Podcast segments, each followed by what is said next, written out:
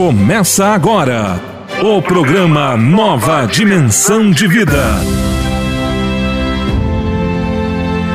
Apresentação: Pastor Idecaso Takayama.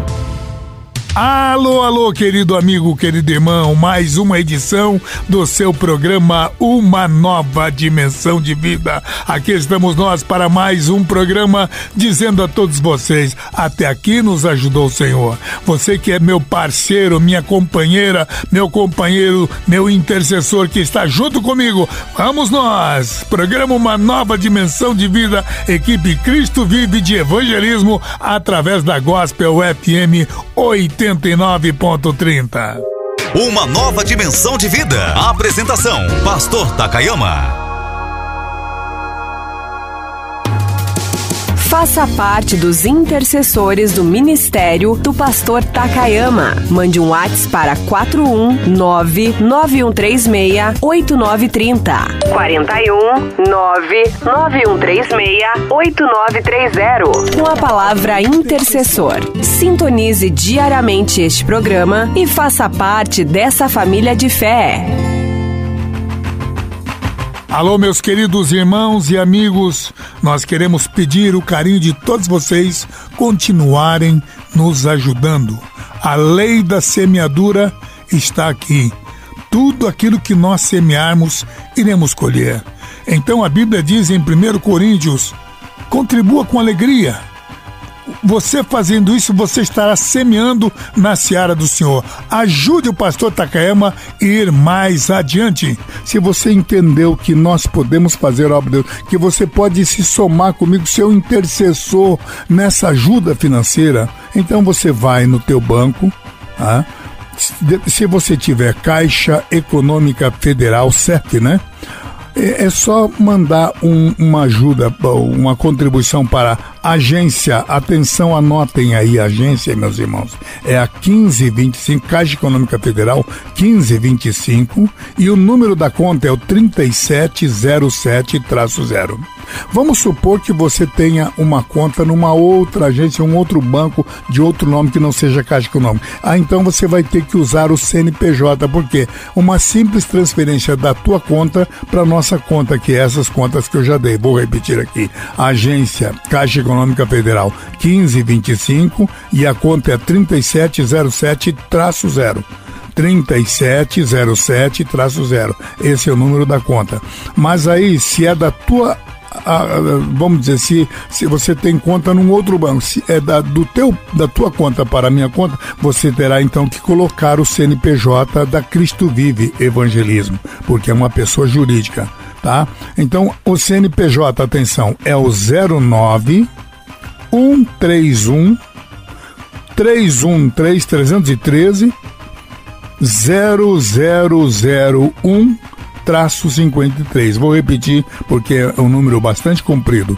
09 131 313 mil ao contrário, né? É o 0001 traço 53. Tá bom, gente? Nós, você já sabe, o nosso contato, nosso endereço é Caixa Econômica Federal. O número da conta você já tem aí. Atenção Araucária.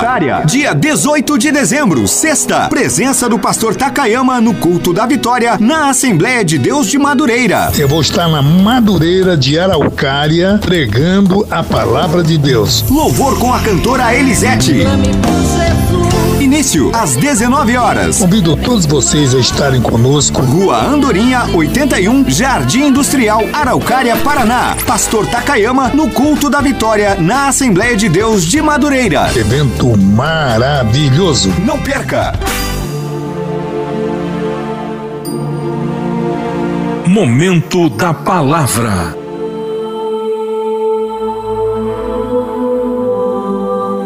E disse Jesus: Ide por todo o mundo e pregai o Evangelho a toda criatura.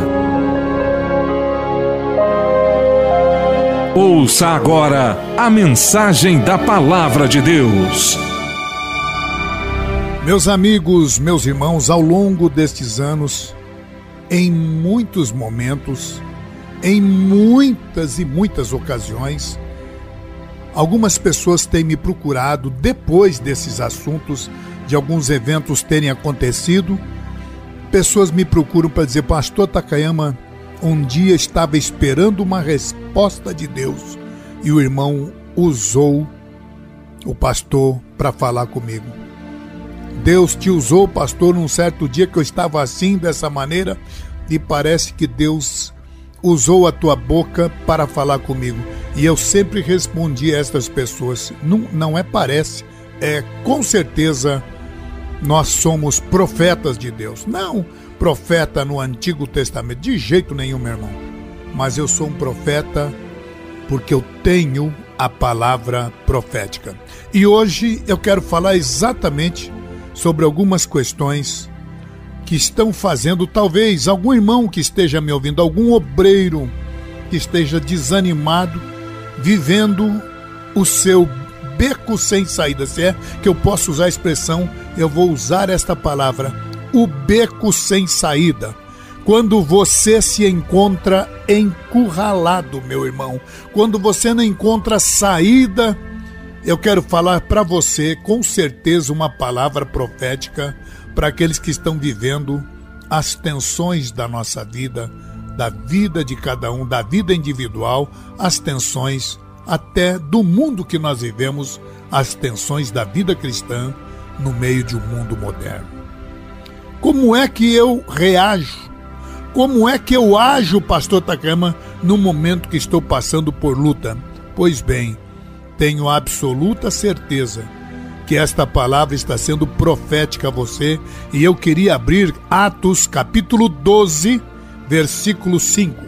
Baseado num fato que ocorreu na igreja primitiva, Atos 12, 5 traz o seguinte registro: Pedro, pois, era guardado na prisão, mas a igreja fazia contínua oração por ele a Deus.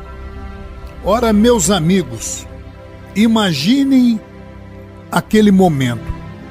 Este livro de Atos mostra a saga da igreja, da igreja primitiva, caminhando debaixo da direção do poder do Espírito Santo.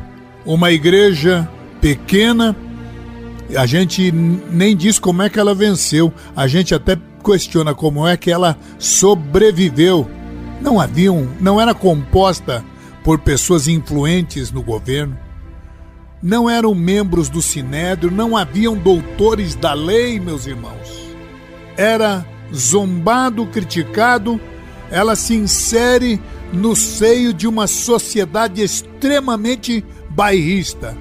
Até hoje nós sabemos que judeu é bairrista, é, é, é racista, uma, um povo que já tinha sua tradição religiosa, já tinha suas, a sua cultura religiosa.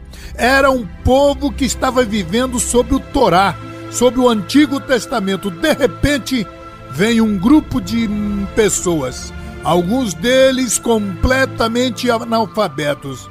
Não fizeram teologia nem eram doutores da lei.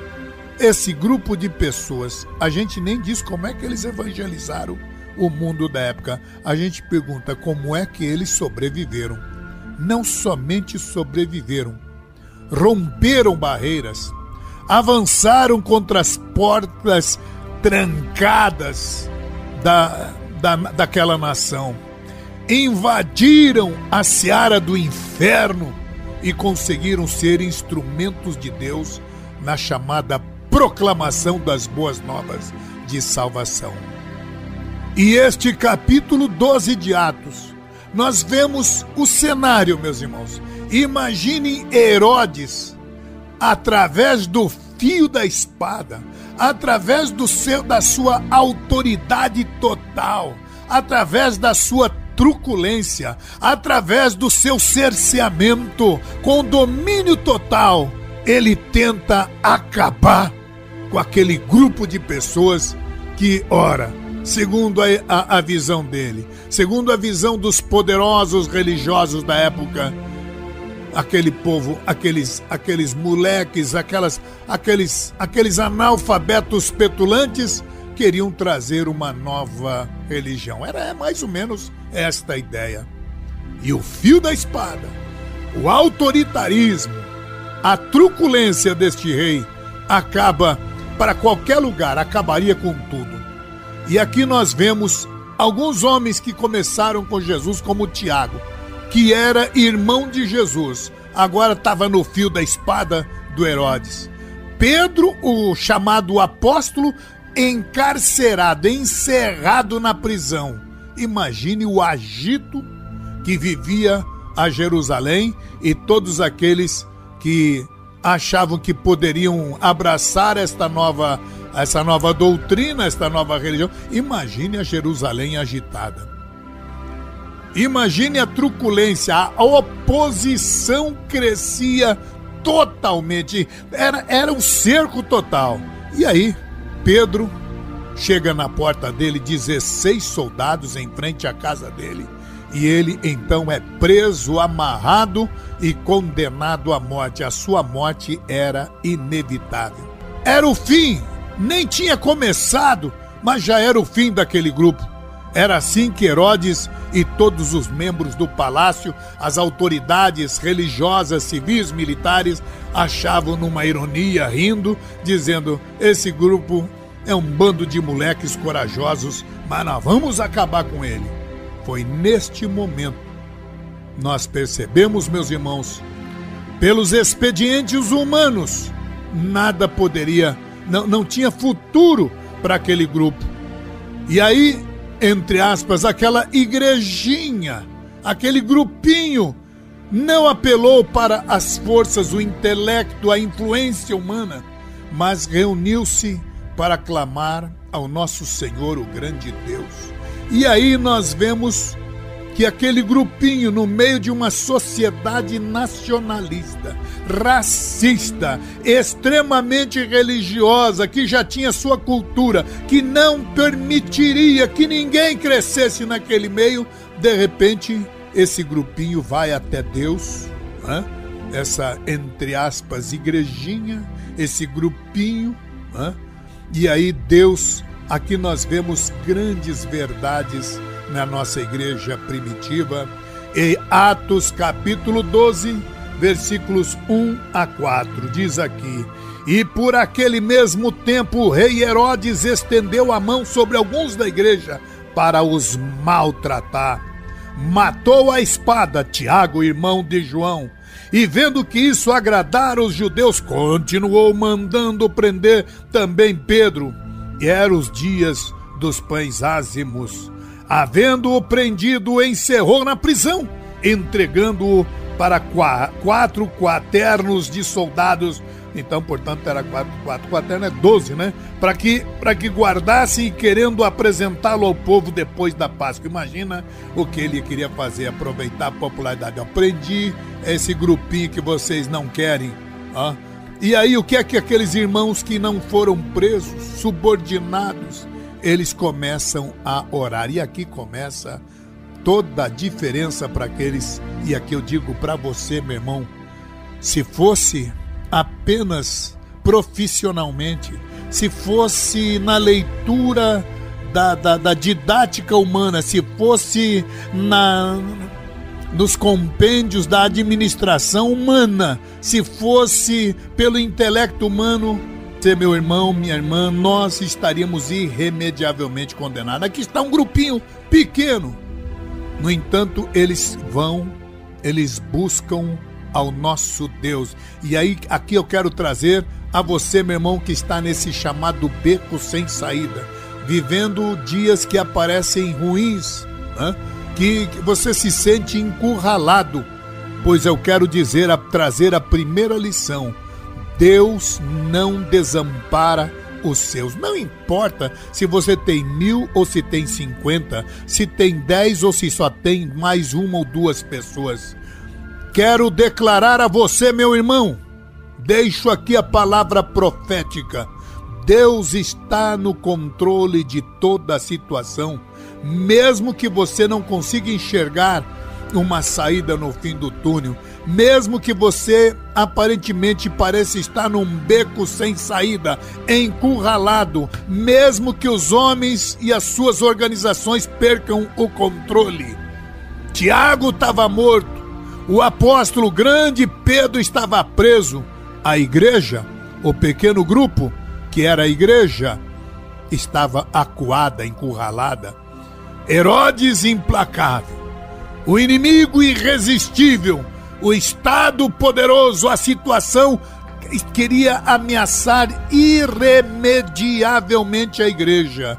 O inimigo parecia estar no controle de tudo: exército, eh, poderio das organizações religiosas, o governo, todos eles achavam que podiam neutralizar aquele grupinho, bastava destruir os seus líderes, acabar com a igreja, acabaria com aquele grupo no seu nascedouro, no seu início, não deixariam cre crescer. Né? Em, na linguagem mundana diria, eles queriam acabar o mal pela raiz, eles achavam que era mal. E o próprio Pedro chega até a escrever mais tarde. Se vocês lerem a, a primeira carta de Pedro, no capítulo 3, verso 12, ele narra esse momento de horror. Aí mais tarde Pedro exatamente escreve: Mas nesse momento, os olhos do Senhor estão sobre os justos. Meus amigos, trago esta lição para você, meu irmão, que está num beco sem saída. No tempo certo, na maneira certa, com os olhos certos, olhando para você, o braço poderoso do nosso onipotente, onisciente e onipotente. Ele vai prevalecer sobre a fúria desse inimigo que quer acabar com você. Deus vai libertar aquele que se sente encurralado, acuado. Deus está olhando, Deus vê. É isso que eu quero trazer aqui a palavra, meu irmão. Deus vê a nossa tribulação Deus enxerga, Deus olha para as nossas lutas. Ele sabe deste vale sombrio que você está passando. Ele sabe a noite escura que você tem atravessado. Ele conhece as tuas grossas lágrimas que, que que cai incessantemente dos teus olhos. Ele sabe deste choro doído que não é nem talvez do olho, mas é no teu coração. Deus sabe dos teus temores mais profundos, servo de Deus. Pranteie profetas e sacerdotes de Deus, mas se o mundo jaz no maligno e nós estamos enfrentando as adversidades, fique sabendo que os piores temores, os mais profundos, estão debaixo do olhar de Deus. Quero declarar aos irmãos: Deus é presente, onisciente, onipotente e mais do que tudo isso, Deus jamais vai desamparar aqueles que nele esperam, que nele confiam, que no Senhor deposita toda a confiança pode dar um grito de aleluia aí, meu irmão, porque Deus está dizendo: Eu não te desampararei, não te deixarei. Profecia de Mateus 28, verso 20. A vida cristã, meu irmão, é com luta mesmo. Se você está perguntando por que é que está passando por essa dificuldade, por que é que você está se sentindo no meio de um beco sem saída, quero te dizer que essa tribulação que você está passando Deus nunca disse que nós seríamos poupados das tribulações, pelo contrário, Deus apenas disse que nós seríamos socorridos nessas tribulações. Quando Deus permite a prova, meu irmão e minha irmã, ninguém é aprovado. Paulo diz: procura apresentar-te a Deus o quê? Aprovado. Ora, como é que você pode ser aprovado se você não é aprovado? Ninguém será aprovado se não for provado, meu irmão. Quando Deus permite uma prova, é porque há um propósito. Por isso eu deixo aqui profeticamente uma palavra para você. Tá se sentindo num beco sem saída? Tá se sentindo encurralado? Então pode ter certeza, Deus tem um propósito com você. Pessoas que estão dizendo, eu quero viver de bem com a vida, você está fora do pra, padrão de Deus, meu irmão. Nesse mundo, isso aqui não é convescote, não é cirquinho, não é teatrinho, isso aqui não é uma associação de lazer, não. A igreja do Senhor seria odiado, passaria por dificuldades, o filho do homem não tem onde reclinar a cabeça. Cada um de nós devemos tomar a cruz e segui-lo. Deus, meu irmão, ele não proíbe o, o, sofrimento da vida. Aliás, vou te ser mais profundo: Deus não desperdiça sofrimento na vida dos seus filhos. Quando você atravessa um deserto, meu irmão, é porque Deus está trabalhando na tua vida. O pessoa que está atravessando o deserto, esse está sendo, na verdade, provado por Deus. Você só pode ser provado se você for provado. O deserto é a nossa escola. O deserto é a nossa pós-graduação. O deserto é a nossa a, aula prática. O deserto é a nossa escola superior do Espírito Santo, onde Deus treina o seu povo para o embate da vida. É isso que eu quero dizer. No deserto você vai ver uma vida árida, você não está vivendo no, no oásis da águas tranquilas, não. Deserto é árido. No deserto você não terá água. O deserto será num calor quase insuportável, ambiente ruim. No deserto você não vai enxergar solução, não terá nenhuma árvore para te socorrer, para te fazer sombra. Deserto é a escola de Deus, é a escola do Espírito Santo, é um campo de treinamento onde Deus prepara o verdadeiro soldado para o embate da vida. Se você está atravessando um deserto, pode dar um, um grito de aleluia. É sinal que Deus está querendo algo melhor de você e ele tem um propósito. Dia desses, um jovem me escreveu: Ah, pastor, eu consegui, estou dirigindo uma congregação e consegui 10 ou 15 membros. Pois o pastor, o presidente, quer todos esses membros para ele. O que, que eu faço, pastor? Eu falei: entrega. E não, e não crie rebeldia porque esta é a aprovação de Deus. Não é nem o teu pastor que está te provando, é Deus que está permitindo que isso esteja acontecendo. No campo do deserto é o campo da preparação, é, o, é a escola, é o, é o treinamento, meu, meu amado irmão. Deus, o nosso Deus, jamais vai permitir aprovação se ele não tiver um propósito. E mais, Deus não vai dar aprovação além do que aquilo que você tem forças que você não possa suportar. Deus não tem o propósito quando vem um deserto na tua vida. Deus não está dizendo eu quero acabar com você. Pelo contrário, nenhum soldado frufruzinho, filhinho de papai vai vencer na vida se não enfrentar o, o treinamento, o exercício pesado. Deus está aqui para te fortalecer e Deus usa os sargentos da vida que são os pastores. É no meio das tribulações que Deus forja em nós o caráter de Deus, o caráter de Cristo. Só serve para ser obreiro de Deus quem passa pela, pela, pela luta. Esses pozinhos de arroz que, entre aspas, que querem viver um evangelhozinho medíocre, pensando em salário, cabide de emprego, coitado de você, meu irmão. Você pode pode até ter um salário razoável, você pode enganar quem você quiser, mas se você quer ser um sacerdote, um profeta de Deus, é por meio da luta, é no deserto que Deus vai preparar a tua vida. E fique sabendo, meu irmão, você que está passando por esse deserto, é Deus quem está olhando. Deus não vai te desamparar. Aleluia. Mas vamos aqui à segunda lição daquelas pessoas que estão passando por lutas, por provas. Atos 12, verso 5. Eu não tenho tempo de ler, mas vamos ver aqui pelo menos uma parte. Pedro era guardado na prisão, mas a igreja fazia contínua oração por ele a Deus. E quando Herodes estava para fazer o fazer comparecer, nessa mesma noite, Pedro estava dormindo entre dois soldados, ligado com duas grades, com duas correntes, com duas cadeias, e os guardas estavam diante da porta e o guardavam, a, a prisão. E o verso 7: Eis que sobreveio o anjo do Senhor, resplandeceu uma luz na prisão e tocando Pedro na ilharga, o despertou, dizendo: Levanta-te depressa! E naquela mesma hora caíram-se, caíram-se-lhe das mãos as cadeias, e o anjo lhe disse: Singe-te, ata as tuas alparcas. E assim ele fez, e disse mais: Lança agora as costas a tua capa e segue-me. E saindo seguia, e não sabia que era real o que estava acontecendo, sendo feito pelos anjos,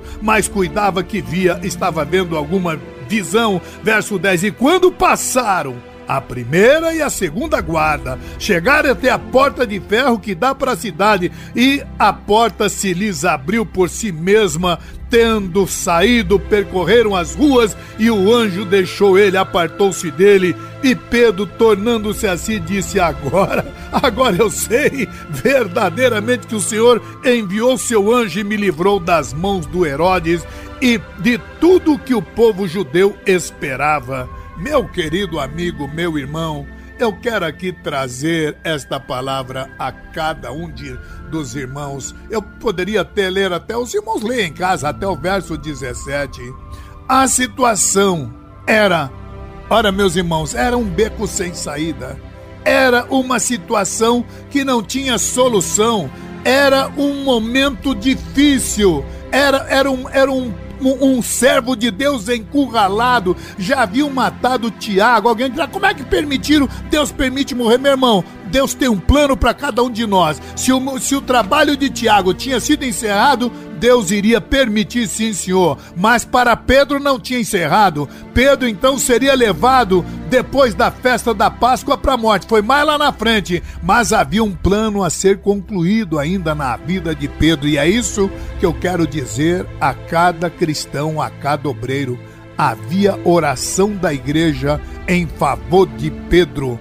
Eu quero dizer aos irmãos que tem orações que a gente quer a resposta para depois ter oração que Deus responde na hora. Os discípulos queriam que a, a, as irmãs de Lázaro queriam que Deus atendesse na hora. Jesus levou quatro dias ao ponto do corpo de Lázaro estar cheirando mal, meu querido irmão. Tem coisa que você quer na hora e Deus quer para depois.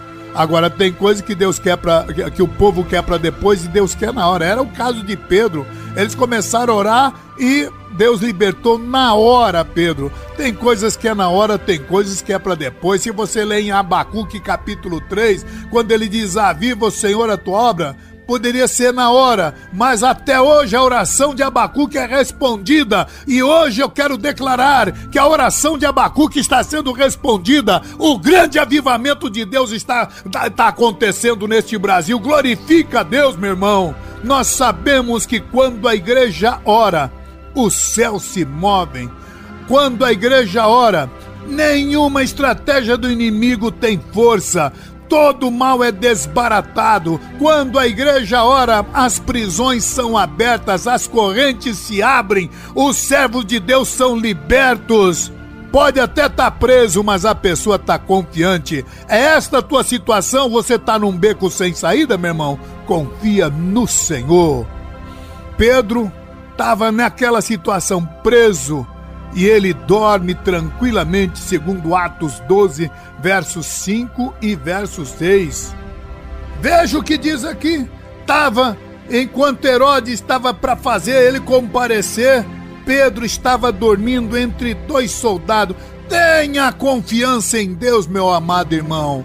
Esta é a grande lição. Deus ouve a oração dos justos. Aqui a gente aprende mais uma lição. Os irmãos estavam orando numa casa. Tinha uma porta de madeira. A de madeira Deus não abriu. Vamos lá, vamos lá, vamos falar sobre porta de ferro e porta de madeira. Tinha porta de ferro na cadeia. Essa o homem não podia abrir. Deus abriu. Na porta de madeira na casa, o mesmo Deus que abriu a cadeia não podia abrir a porta da casa dos irmãos? Aqui vai uma lição que nós, o que nós podemos fazer, Deus não faz. A porta de madeira, os, a igreja podia abrir, a porta de ferro, só Deus. Então Deus abriu a porta de ferro, mas a Bíblia diz que quando Pedro chegou na casa dos irmãos, teve que bater na porta. Eu quero declarar a você, meu amado irmão, nenhum poder ordinário pode reverter aquilo que Deus quer. Deus usa os meios os mais extraordinários. Se precisar, Deus manda um anjo na prisão. Deus acorda Pedro, quebra suas cadeias e tira Pedro do cárcere. Portão de ferro trancado com grossas correntes foi aberta por Deus. Agora Pedro vai até a casa onde os irmãos estavam orando, mas ali era a porta de madeira e a Bíblia diz que Pedro bateu na porta e Deus não abriu. Meus irmãos, Deus usa o poder de Deus é quando o homem não consegue. Se você está se vendo em dificuldade, é porque Deus quer ver a tua parte. Meu irmão, Deus, nós vemos aqui Pedro quando ele se vê livre das mãos do inimigo. 1 Pedro 3,12 ele diz aqui: Porque os olhos do Senhor estão sobre os justos e os seus ouvidos atentos à sua súplica. Eu quero declarar a você que está num beco sem saída: Deus está cuidando de você. Ninguém detém os passos de uma igreja que ora. Agora, Deus não tem compromisso com homens, com dinheiro, com fama, com empresa, com nome de denominação e nem com fama de pregador, não, meu irmão. Deus tem compromisso com a sua igreja. Nenhum poder na terra pode prevalecer sobre a igreja de Deus. Ele não disse edificarei um hospital, uma creche. Ele não disse edificarei um coral, um conjunto. Ele não disse edificarei uma casa de recuperação recuperação ou, ou, ou, ou uma escola superior, não. Ele diz: edificarei a minha igreja. E quando a igreja ora, meu irmão, as portas do inferno não prevalecerão contra ela. Por isso, continua meditando na oração. A oração pode tudo quando temos um Deus que pode. Porque se você orar para um maurucubaca da vida, não vai acontecer nada. Mas o meu Deus é Deus de poder, é Deus de glória, é Deus de unção, é Deus de milagre, é Deus Deus de socorro é Deus que quebra e abre cadeia, qualquer cadeia. Esse é o meu Deus soberano, o Senhor dos exércitos. E aqui fica mais uma lição. Deus vê as nossas aflições e olha também as nossas. Eu digo melhor que olha, Deus ouve as nossas orações, meu querido irmão. A maneira de Deus agir é através da oração da igreja. Se o altar está conectado com o trono, só tem um jeito, meu irmão: oração. Um crente de joelho tem mais força do que um exército com armas atômicas. A oração move o braço de Deus.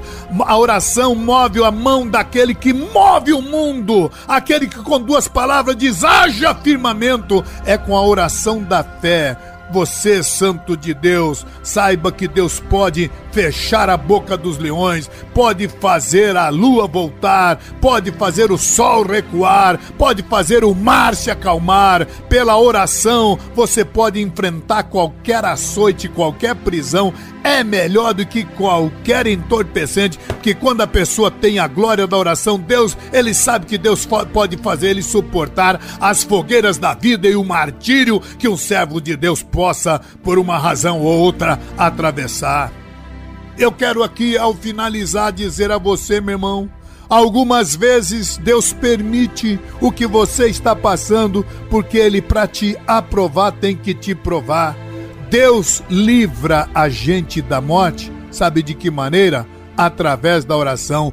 Deus livra a gente de um beco sem saída através de um recurso, as orações. Agora vocês sabem porque é que eu estou aqui ao fazer esta programação e colocar o rádio nas mãos da igreja, meus irmãos. É exatamente eu, é quando eu peço que hajam homens e mulheres intercessores, porque se não tivesse esses intercessores, meus irmãos, eu não estaria podendo continuar a pregar aqui, seria a maior dificuldade. Mas eu tenho um Deus que me livra da morte, eu confio nele. O incenso da oração jamais vai deixar de subir ao trono de Deus, jamais vai deixar de ter resultado. E não é resultado pífio, não. Não é resultadozinho michuruca, não, meu irmão. Serão coisas grandiosas na terra. Por isso, pela oração, vamos prevalecer. Por quê? Porque Deus ouve. O Deus que criou esse universo, ele ouve uma coisa, meu irmão. Ele ouve as orações.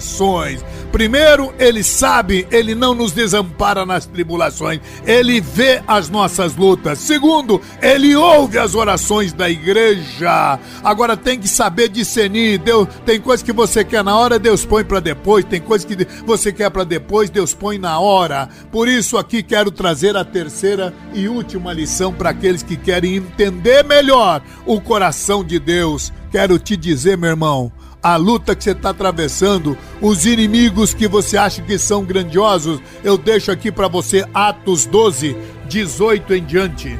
Eu vou ler já do, do, verso 19. A Bíblia diz que os soldados ficaram alvoroçados, 19. E quando Herodes procurou e não achou, feita inquirição aos guardas, mandou justiçar e partindo da Galiléia para Cesareia ficou ali e estava irritado com as pessoas de Tiro, de Sidão, mas vindo de comum acordo ter ele e obtendo amizade de Blasto, que era camarista do rei, pediu um paz, porquanto o seu país se abastecia do país do rei. Verso 21: E quando Herodes estava com as vestes reais assentado no tribunal, o povo, verso 22, exclamava: Voz de Deus e não de homem. E naquele mesmo instante, o anjo do Senhor feriu Herodes porque não deu glórias a Deus e foi comido de bicho na mesma hora, viu, meu irmão? Por isso, você, meu amigo, não toque no ungido do Senhor.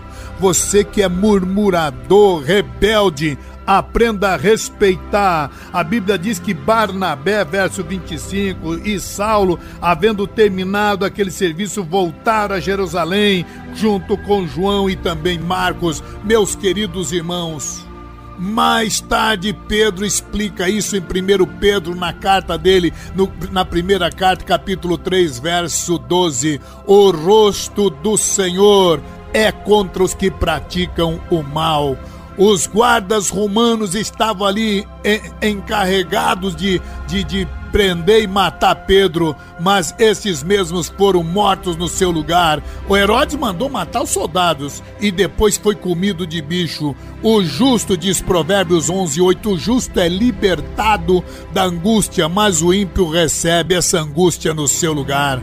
Herodes, naquele auge da sua força, o seu poder, o povo que o aplaudia, considerando ele como um Deus, por ele não ter dado glórias a Deus, Herodes foi fulminado naquela mesma hora porque o meu Deus, meu querido irmão, não é um deusinho pequenininho. Meu Deus não é movido a ramo de arruda nem com sangue de galinha preta. O meu Deus é o eterno Criador. Ele não é movido a urucubacas, nem a trevo de quatro folhas, nem a tranca-ruas, nem a bombagiras. O meu Deus é o Deus poderoso. E naquela mesma hora, o grande, o poderoso Herodes foi comido por vermes, morreu na mesma hora.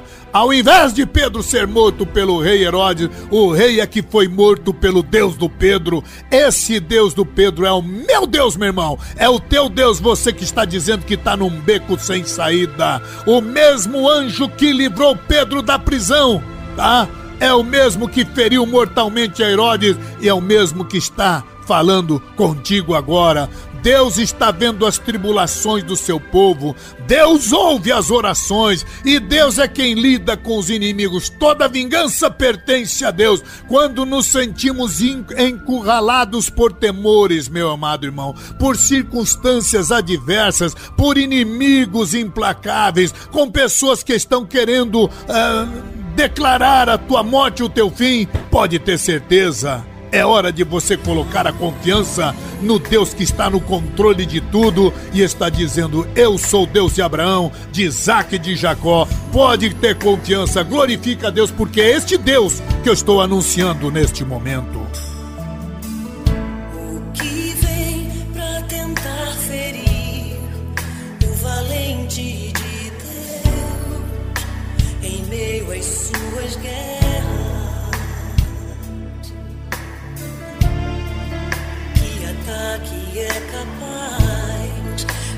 Fazê-lo olhar para trás e querer desistir. Que terrível arma é.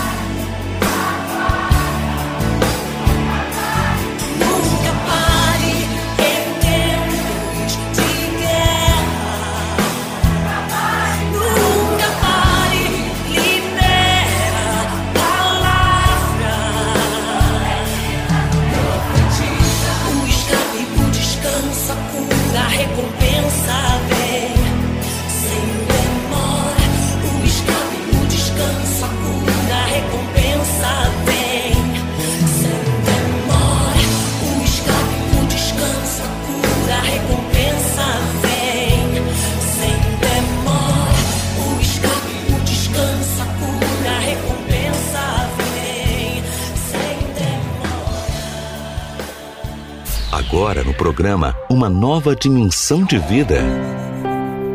Momento de oração com o pastor Takayama.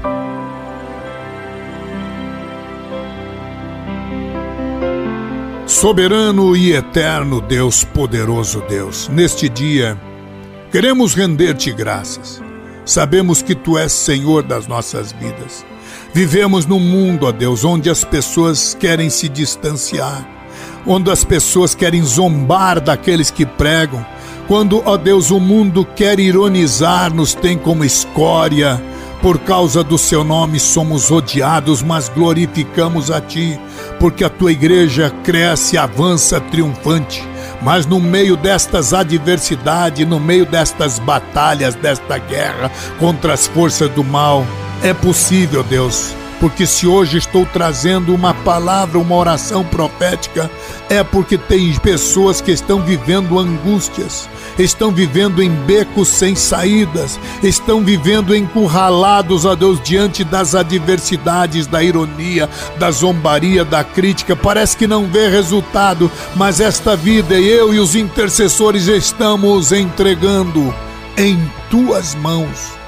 Esta igreja é tua este povo é teu, Senhor. Assim como aprove a ti, ó Deus, me usar aqui diante destas ferramentas modernas, assim também tu estás usando este obreiro, esta pessoa que está vivendo encurralada, vivendo nas dificuldades e nas adversidades da vida. Deus, Oramos a Ti para que Tu quebres as correntes, Tu rebente as algemas, Tu arranque, ó Deus, todos os males no Teu nome, ó Deus. Essa pessoa que está vivendo em prova, está vivendo nas adversidades, nas dificuldades, vivendo este deserto insuportável, vivendo, ó Deus, queimado pelo sol. Sabemos, ó Deus, que Tu estás agora dizendo, meu filho, eu estou contigo, e é por esta consciência, com a presença do Teu Espírito Santo que estou repreendendo esta doença, esta enfermidade, este mal, no teu nome santo e poderoso. Eu glorifico a ti nesta hora, Deus, em nome de Jesus. Amém, Senhor. Esse foi o programa Nova Dimensão de Vida. Se essa mensagem falou com você, compartilhe esse programa e ouça novamente na reprise à meia-noite em nossa programação. O programa Nova Dimensão volta amanhã às onze e meia em sua nova edição. Começa agora o programa Nova Dimensão de Vida. Apresentação: Pastor Idecaso Takayama. Programa, programa, uma nova dimensão de vida. Uma nova dimensão de vida. Faça parte dos intercessores do ministério do pastor Takayama. Mande um WhatsApp para 41991368930. 41991368930. Com a palavra intercessor. Sintonize diariamente este programa e faça parte dessa família de fé. Pastor Takayama. Bom, meus amigos, meus irmãos, vocês já viram aí, nós estamos com um novo formato, mais curtinho. Então vamos entrar só com as mensagens e eu quero agradecer o carinho de todos vocês que estão ligados conosco. Nova dimensão de vida, muitos anos, muitas décadas pregando a palavra de Deus através do rádio. Se você entende que esse nosso ministério ajuda aquelas pessoas que muitas vezes precisam da palavra de Deus e não não recebem. Nós queremos continuar aqui, mas para continuar, meus irmãos, nós não aceitamos o dízimo, vocês sabem disso. Porém, os irmãos e as irmãs podem ajudar a evangelização através das ofertas, como nós estamos aí recebendo. Continue conosco, programa Nova Dimensão de Vida vai continuar aqui. Pastor Takayama pregando a palavra de Deus no Brasil, no mundo e através do rádio aqui na nossa grande região sul do Paraná e da nossa grande Curitiba. E para que você me ajude a evangelizar esse país, é só ir na Caixa Econômica ou então numa dessas agências lotéricas e depositar na nossa conta, na conta da Cristo Vive de Evangelismo. Atenção, é a Cristo Vive de Evangelismo na Caixa Econômica Federal, agência 1525. E a operação é o 003 porque é uma pessoa jurídica, não vai para o pastor Takayama, vai para a obra de evangelização Cristo Vive de Evangelismo. A operação então é a 003. A conta corrente, atenção, guarde esse número. A agência 1525 e a conta corrente é o 3707-0. Repetindo, 3707-0. Cristo vive uh, de evangelismo. Então vamos lá, gente. Não esqueçam de nos ajudar para nós continuarmos fazendo a evangelização neste país. Nova dimensão de vida. Atenção Araucária. Dia 18 de dezembro, sexta. Presença do pastor Takayama no culto da vitória na Assembleia de Deus de Madureira. Eu vou estar na Madureira de Araucária pregando a palavra de Deus. Louvor com a cantora Elisete. Início às 19 horas. Convido todos vocês a estarem conosco. Rua Andorinha, 81, Jardim Industrial, Araucária, Paraná. Pastor Takayama no culto da vitória na Assembleia de Deus de Madureira. Evento maravilhoso. Não perca! Momento da Palavra.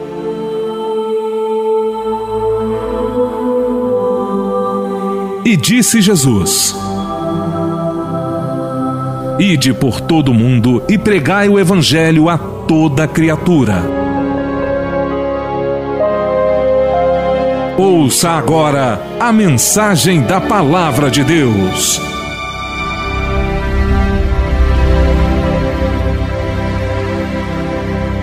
Meus amigos, meus irmãos, eu, quando leio a Bíblia, eu sinto cada dia mais a responsabilidade e fico triste comigo mesmo de não poder ter feito mais pela evangelização, com todos os meus defeitos, com todas as minhas limitações, eu procuro fazer obra de Deus. Mas quando leio textos como este, eu gostaria que os irmãos me acompanhassem na leitura em Romanos capítulo 10, versículos uh, 13 a 15. Versículos 13 a 15. Romanos capítulo 10, versículos 13 a 15. Porque todo aquele que invocar o nome do Senhor será salvo. Vejam, meus amigos, a facilidade com que uma pessoa pode aceitar Jesus, entregar, ser salvo. Agora, olha o que diz o verso 14: Como, pois, invocarão aquele em quem não creram? Quer dizer, como é que vai crer se nem ouviram falar de Jesus? Hã? Então, como invocarão aquele em quem não creram? E como crerão naquele de quem não ouviram? Está me ouvindo, meu irmão? E como ouvirão se não há quem pregue? Aí você dirá, mas pastor, eu não sei pregar. Mas você pode levar a pessoa na igreja onde você está indo, ou onde tem um pregador que fale de Jesus, como eu falo aqui. E você poderá fazer com que essa pessoa não entre nesse versículo 14. Como ouvirão se não há quem pregue? E como pregarão? Oh, meu Deus do céu! E como pregarão se não forem enviados? Como está escrito: quão formosos os pés dos que anunciam a paz, dos que anunciam coisas boas. Olha, meus amigos, eu era para ler todos esses versículos, porque essas perguntas inquietam a vida daquele que ama o trabalho de Deus, o, que ama a salvação, o que ama a Deus, porque dizer que ama é uma coisa, amar realmente é outra coisa. Amor não são palavras, amor são gestos, amor são atitudes. Então, essas perguntas nos inquietam. Tá? E, na verdade, essas perguntas marcam tempo, marcam a história. Quem, quem é mesmo o, o nosso próximo, hein, meu irmão? É essa tua vizinha que você diz que ama tanto é esse teu parente. Sei lá se é teu marido, se é tua mulher, se é teus pais, se é tua namorada, que você diz que ama tanto. Sabia? Goste ou não goste, seja ético ou não. Tem pessoas que estão indo para o inferno que você diz que ama e como é que ama se essa pessoa vai viver a eternidade num lugar onde você não vai estar? Ora, meu irmão, minha irmã, eu, eu não consigo entender esse tipo de raciocínio. Então, o que, o que esse tipo de raciocínio só pode acontecer quando a pessoa está num torpor, num marasmo, num, num, num, numa situação complicada que não compreende que essas pessoas que você ama estão indo para um lugar onde você não vai estar. Então, olha, existem outras perguntas, né? Que farei de Jesus chamado Cristo? O que, que você está fazendo para levar essa palavra de Jesus? Ele é o nosso salvador. Ou então você não crê. Você está dizendo que crê, vai na igreja apenas como quem vai para um teatrinho, para um cirquinho, para um cineminha, mas não não está entendendo a razão de você e eu, Takayama, estarmos aqui na Terra. Olha, naquele momento em que um, um perseguidor dos crentes o nome dele era Saulo, da cidade de Tarsis. Saulo, por isso ficou Saulo de Tarso. Deus teve que ter um encontro com ele. Saulo, Saulo, por que me persegues? Essas perguntas inquietam a gente. Nesse trecho bíblico que nós, nós lemos aqui como base para esta reflexão, o apóstolo Paulo, em Romanos 10, do 13 a 15, ele formula algumas perguntas que não, que, que não, é, não somente nos chamam a atenção, mas coloca um, um, uma situação, um, mexe conosco, meu irmão. Nos leva, essas perguntas nos levam a, a, a eu e você, a nós tomarmos uma posição.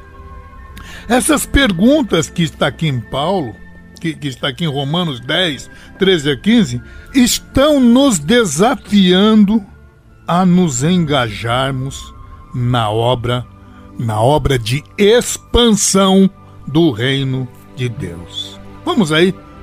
Primeira pergunta: como invocarão aquele em quem não creram? O apóstolo aqui está raciocinando à luz do ensino do verso 13 Quantos têm invocado a Deus e quantos o têm buscado? Aí você dirá, oh, minha igreja está cheia, mas meu irmão, perto da tua igreja tem um bairro inteiro que não está salvo. As pessoas que você está cruzando nas ruas, aqui de Curitiba ou da cidade que você vive aqui perto, na proximidade, ou sei lá, onde você estiver, na Europa, no Japão, na Ásia ou na América do Norte, essas pessoas não estão meu Deus do céu, não estão caminhando para o céu. E aqui, como invocarão aquele em quem não creram? A promessa do Senhor é clara e não deixa dúvida. Deus se deixa encontrar por aqueles que procuram. Isaías 55, verso 6. Buscai ao Senhor enquanto se pode achar invocai-o enquanto está perto.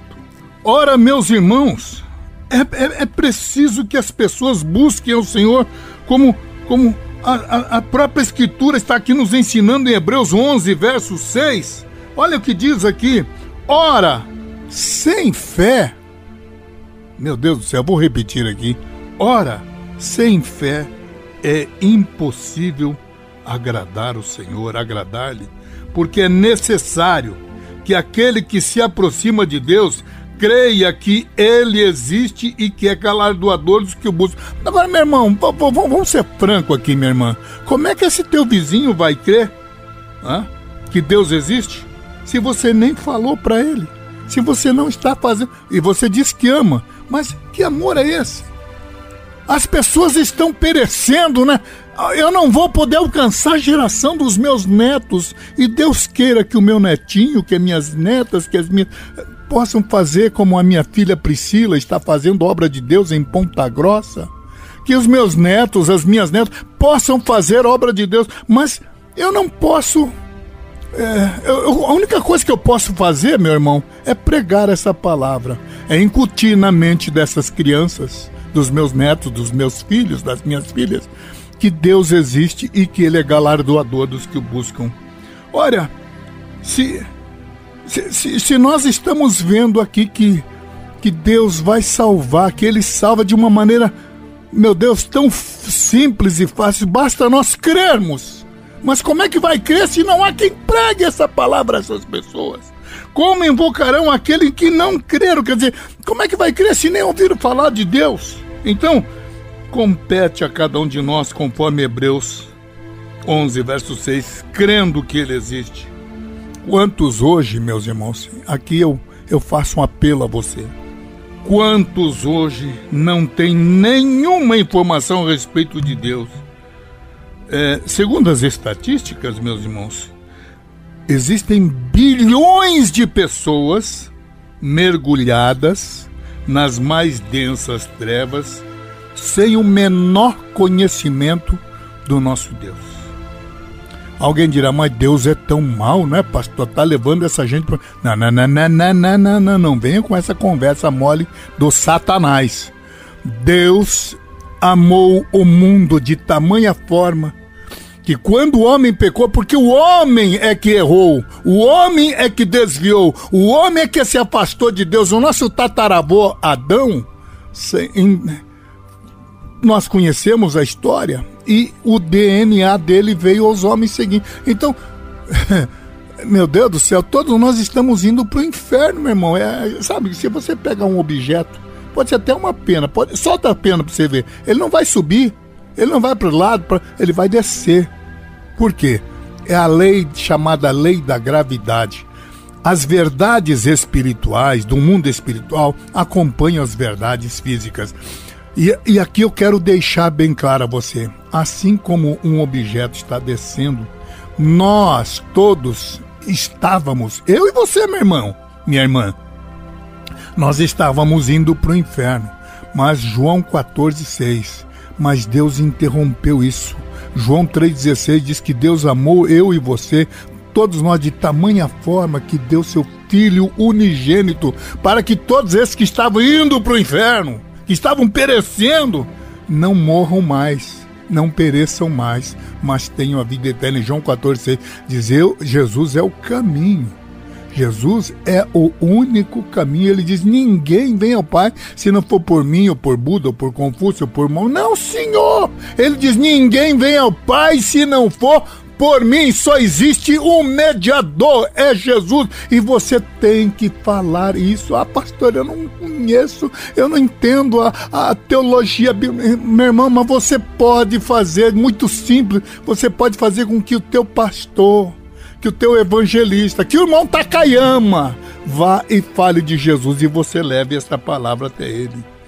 Irmãos, vou dar só um exemplo aqui, aqui só aqui no Brasil tem 240 nações indígenas, 250 tribos indígenas e a metade deles, a metade desses 240, em torno de 120, não tem nenhum conhecimento de Jesus. Aqui, né, eu, eu, eu vivo indo pro. Agora mesmo estive em numa cidade do Pará. E, meu irmão, aqui perto do, de Santarém, há um lugar chamado Lago Grande, onde há mais de 200 vilas sem igrejas evangélicas. Graças a Deus teve um obreiro lá que foi lá e falou de Jesus agora recentemente. Mas meus irmãos, quantos milhões de pessoas aí, bilhões de pessoas não conhecem Jesus? E eu estou fazendo obra de Deus, porque tem gente que quer só, não, só vou evangelizar que o meu bairro tá certo, que você ainda faça isso, ótimo. Mas e o mundo, meu irmão? Eu fico imaginando a mente de Deus olhando essas pessoas indo para o inferno e nós poderíamos fazer alguma coisa, meu irmão. Eu e você. Eu e você poderíamos fazer alguma coisa nesse nosso tempo, porque no tempo dos meus bisnetos, do, não vou, eu não vou estar mais aqui. A minha saúde já não vai estar mais. Nem vou estar aqui. Então, nós somos contemporâneos de uma época e essas perguntas de Deus em Romanos 10, 13 nos inquietam. Vamos para essa pergunta seguinte: Como crerão naquele de quem nada ouviram? Como é que eles vão crer em Jesus se eles nunca ouviram falar de Jesus, meu irmão? E você conhece Jesus, você sabe das palavras de Deus. É interessante o raciocínio desse apóstolo, do apóstolo Paulo. Ele diz que não é não, não é possível o indivíduo invocar esse Deus caso ele não creia nesse Deus, porque é, não ouviu nada a respeito de Deus. Logo, é preciso crer. Agora, na sequência do pensamento, ele pergunta: e como ouvirão naquele de quem nada ouviram? É preciso que as pessoas ouçam, que escutem. É, é, Nesse mesmo capítulo, meu irmão, Paulo diz: Jesus ordenou isso aos discípulos. Está lá em Mateus 10, verso 27. Jesus ordena isso aos discípulos. É preciso que as pessoas ouçam. Para isso existem as igrejas. E aqui, meu irmão, tem muitas igrejas. Né? A Igreja Católica no passado começou a falar em latim. Como é que vai entender o latim? Ninguém vai entender o latim. Agora, agora graças a Deus, está surgindo grandes pregadores aí. O Manzanotti, o, o, o Marcelo, o, o, meu Deus, o Padre Zezinho. Graças a Deus por isso, porque há poucos dias um camarada disse: Ô Takayama, ah, agora os evangélicos vão sofrer concorrência dos grandes padres católicos que estão pregando e muito. Eu falei, mas meu querido amigo, você está pensando que nós estamos olhando a Igreja Católica como nosso adversário, como se eu sou da Assembleia de Deus, então vejo a Batista como meu adversário, ou católico meu. Não, senhor. Nós queremos é que vocês preguem a palavra que estejam dentro da Bíblia. Porque saiu da Bíblia, vocês sabem que tem um, um inimigo das nossas almas que sabe usar muito bem as meias verdades e enfia doutrinas erradas no nosso meio, que ao invés de levar para o céu, vai levar você para o inferno. Bom, mas vamos lá. É preciso que as pessoas ouçam. Daí a igreja usar o quê? Usa televisão, usa rádio, como estou fazendo, usa de todos os meios. Antigamente a gente não tinha televisão, é muito caro, é, não tinha rádio, então a gente usava. Aliás, é, é, igrejas como a comunicação cristã até proibia, porque a, a rádio usava isso para falar pornografia, coisas erradas. Mas hoje, graças a Deus, nós temos uma rádio inteirinha que fala de Jesus. Né? Então, enquanto há pessoas que, que estão talvez até cansadas de tanto ouvir o Evangelho, existem outras que nunca ouviram uma palavrinha sequer, meu irmão. Você tá me entendendo? E aqueles que se predispõem aí, muitas vezes não têm recursos, não tem força, não tem, não tem estrutura para ir, e você muitas vezes sentado, tomando o seu chazinho, assistindo os seus programas evangélicos prediletos, né? É, cristãos, porque hoje a coisa tá tão boa que tem até concorrência da Igreja Católica Evangélica Mundial, Universal, Internacional, local, municipal, sei lá o que, meu irmão. Mas graças a Deus o Evangelho está sendo pregado a todas as pessoas. Mas tem gente que nunca ouviu o Evangelho, tá me ouvindo, meu irmão? Então, como ouvirão essa gente? Como é que vai ouvir se não há quem pregue?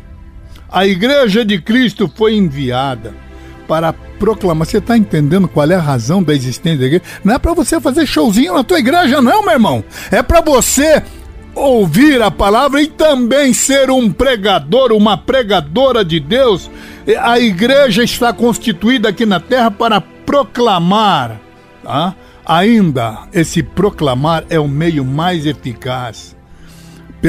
A Bíblia diz: pela loucura da pregação, aprove a Deus ganhar os homens, as mulheres. Meu Deus do céu. João Batista foi um proclamador. Está lá em Mateus 3, verso 1 a 3. Eu, eu não vou ler, mas vocês poderão ler lá em casa. Os anjos em Belém foram pregadores, está lá em Lucas 10, verso, do verso 10 ao verso 14. Pedro foi um pregador, está lá em Atos 2, 14. E Jesus, Jesus foi o maior de todos os pregadores, Mateus 9, 35. Agora vem a pergunta, né? A anterior eu fiz, como virão se não há quem pregue? Bom, então tem pregadores? Tem. Né? Agora, como esses pregadores pregarão se não forem enviados? O que, que é isso? É a ajuda de cada um, é a, é a parceria, é a, a, a, a comunhão, é a ajuda de cada um. Quem são esses enviados? Seja evangelista, missionário, pastor, pastora, homem, mulher, como eh, esses enviados são chamados portas-vozes, os mensageiros nós, eu e você, meu irmão, nós somos enviados. O sentido da palavra apóstolo, apóstolo não foram somente os doze, não, meu irmão. Apóstolo são todos aqueles que foram alcançados pela graça salvadora de Jesus. Eu e você somos os apóstolos de Deus nessa, nessa geração desse século 21, meu irmão. Então, deve haver da nossa parte a prontidão. Sabe o que é prontidão? Estou pronto para ir. Tô ficando velho. Tô ficando velho, mas tô pronto para ir. Para pra ser enviado. Mas enviado por quem? Se eu tenho que estar muitas vezes aqui pedindo três, quatro meses para formar um mês de ajuda. Meu irmão, e Isaías 6, verso 8. A quem enviarei? E aqui vem a resposta: Eis-me aqui, Senhor, envia-me a mim. Ser enviado, meu irmão, significa o quê? Que a igreja não pode ter, ser uma igreja acomodada. A igreja precisa sair das suas quatro paredes. Andar, a Bíblia, Salmo 126 diz: aquele que leva a preciosa, não é que fica parado sentado na igreja, aquele que leva a preciosa semente, andando e com amor, de tal maneira que diz: andando e chorando voltará sem dúvida com alegria, trazendo consigo seus resultados. A igreja se reúne no culto, tá certo? É bom, graças a Deus que hajam muitas igrejas para adorar, para se reabastecer, mas também depois de se reabastecer, depois de adorar, depois de ouvir a palavra, sair, meu irmão. Sabe o que é sair, minha irmã? Meu jovem, é sair para ser sal, para ser luz no mundo. Não adianta ter luz e botar debaixo de um vaso, de um alqueire, não. Alqueire era um vaso que a pessoa, que, que adianta fazer uma vela acesa e depois colocar um vaso em cima? Vai, não vai, não vai iluminar nada. É isso que a Bíblia diz. Não adianta você ser luz e não ter e, e colocar o vaso, o, o alqueire, o vaso da comodidade, da, da, da, da, Meu Deus do céu, meu irmão. Meu Deus do céu. Então é preciso que eu e você, meu irmão, sejamos enviados. A igreja, seja na, no trabalho, na oficina onde você está, na escola, onde quer que a igreja vá, aonde quer que ela esteja ali, ela é enviada do mestre, que você possa fazer a obra de Deus aí no teu vizinho. Mas se você vê um pregador que está disposto a sair, meu irmão, não é por dinheiro, por exemplo, que eu estou aqui, mesmo porque eu não recebo nada da igreja para ir. Eu estou fazendo obra de Deus, meu irmão. E se você quiser estar com essa paixão, ou, ou, se você está, né? Deixa eu melhorar a frase aqui. Se você está com essa paixão de que esta geração, Deus não vai te cobrar a geração dos teus netos, dos teus bisnetos, dos teus bisavós, não vai cobrar. Mas dessa ele vai cobrar. Ele vai dizer: o que, que você fez na tua época? Você podia e não fez. Os pregadores, o teu pastor pediu e você não ajudou. Meu irmão, que resposta nós daremos a estas perguntas de Paulo. Como ouvirão? Como invocarão aquele em quem não creram? Como crerão naquele em que nada ouviram? Como ouvirão se não há quem pregue? Como, como pregarão se não forem enviados? Que Deus possa te ajudar, meu irmão. E aí a gente lê o verso 15: Quão formosos são os pés daqueles que anunciam as boas coisas, as boas novas. Que Deus nos ajude a darmos uma resposta positiva. Vamos orar nesse instante, mas eu quero orar por você e por aqueles que querem fazer obra de Deus e por aqueles também que podem ajudar, mas que infelizmente estão estão presos numa preguiça espiritual, num marasmo espiritual. Meu Deus, não que Deus ajude a cada um de nós a despertarmos da nossa sonolência espiritual. Alguém da Ásia me disse: Vem me ajudar. Posso ouvir a África pedir por socorro. Ruanda, Somália, Nigéria clamando por um pouco de amor.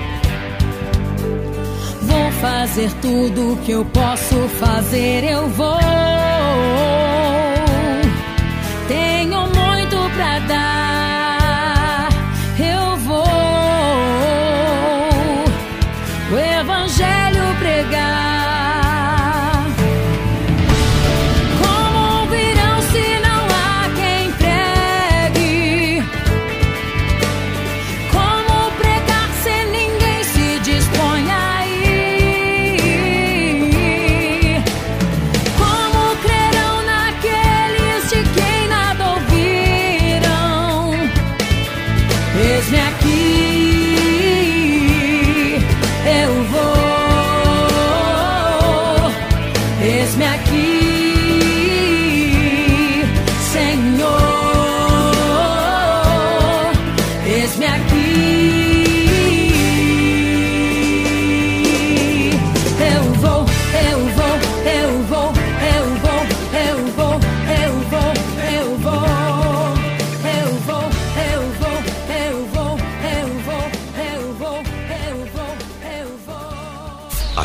Programa Uma Nova Dimensão de Vida. Momento de oração. Com o pastor Takayama.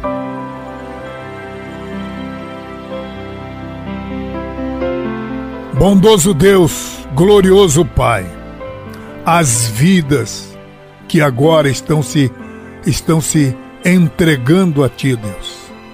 Eu peço que o teu nome, que a tua glória, que a tua unção esteja sobre estas vidas, perdoando seus pecados, salvando seus corações, porque no ato de sinceridade e de fé, estas pessoas estão entendendo que esta mensagem que acabamos de pregar foi a tua palavra, é a tua palavra. Faz a tua obra nestas vidas. No teu nome santo nós te pedimos. No teu nome santo pedimos que o, nome desta pessoa seja escrito agora no teu livro sagrado e que esta pessoa seja uma pessoa salva, alcançada pela mensagem da tua palavra. Também, ó Deus, eu direciono agora a minha oração por vidas que estão neste instante doentes, enfermas. Deus, tua palavra é poderosa. A fé que tenho em ti me faz eu crer, ó Deus, agora que esta pessoa está que está enferma, seja agora repreendida toda enfermidade. Este lar que está vivendo as dificuldades de uma, de, de, de- uma ação diabólica, estou repreendendo os dardos inflamados do maligno e no teu nome, ó Deus, estou te pedindo a tua glória. Estou pedindo também a tua bênção sobre esta vida que está passando por dificuldades. Que a tua bênção esteja sobre estas vidas. E no teu nome, na fé que tenho em ti, eu glorifico o teu nome. E por tudo isso te agradeço, ó Deus. Neste dia, no teu nome te agradeço. Amém.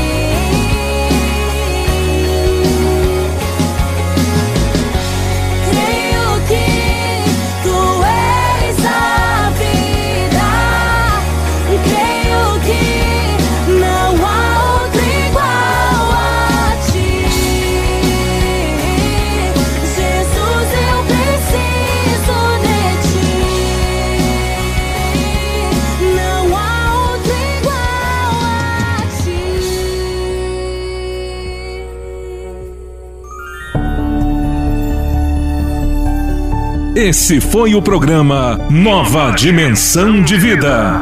Se essa mensagem falou com você, compartilhe esse programa e ouça novamente na reprise à meia-noite em nossa programação. O programa Nova Dimensão volta amanhã às onze e meia em sua nova edição.